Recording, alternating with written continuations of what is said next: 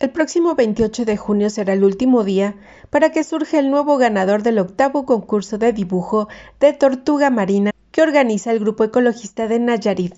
El ganador será aquel que tenga más me gusta en la página de Facebook. Así lo dio a conocer la periodista Lolita Ayala, quien desde hace 15 años es la madrina de este proyecto de educación ambiental. Quiero invitar a todos a que visiten la página de Facebook del campamento tortuguero El Naranjo, para que voten así por el dibujo que más les guste.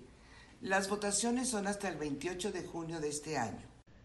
Por su parte, Ricardo Villaseñor, responsable del campamento tortuguero, ubicado en la playa de la Peñita de Jaltemba, en Compostela, reiteró la invitación a participar y contribuir a que los niños se motiven en este proyecto que se realiza desde hace ocho años.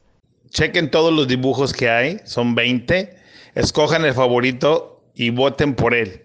Pueden votar por todos, pero solamente una vez por dibujo. Pueden votar por varios, no solamente por uno. Cabe mencionar que este concurso, Salvemos a la Tortuga Marina, está dirigido a niños de nivel escolar básico de primero a sexto de primaria y por primera vez se realizó de manera virtual vía Facebook.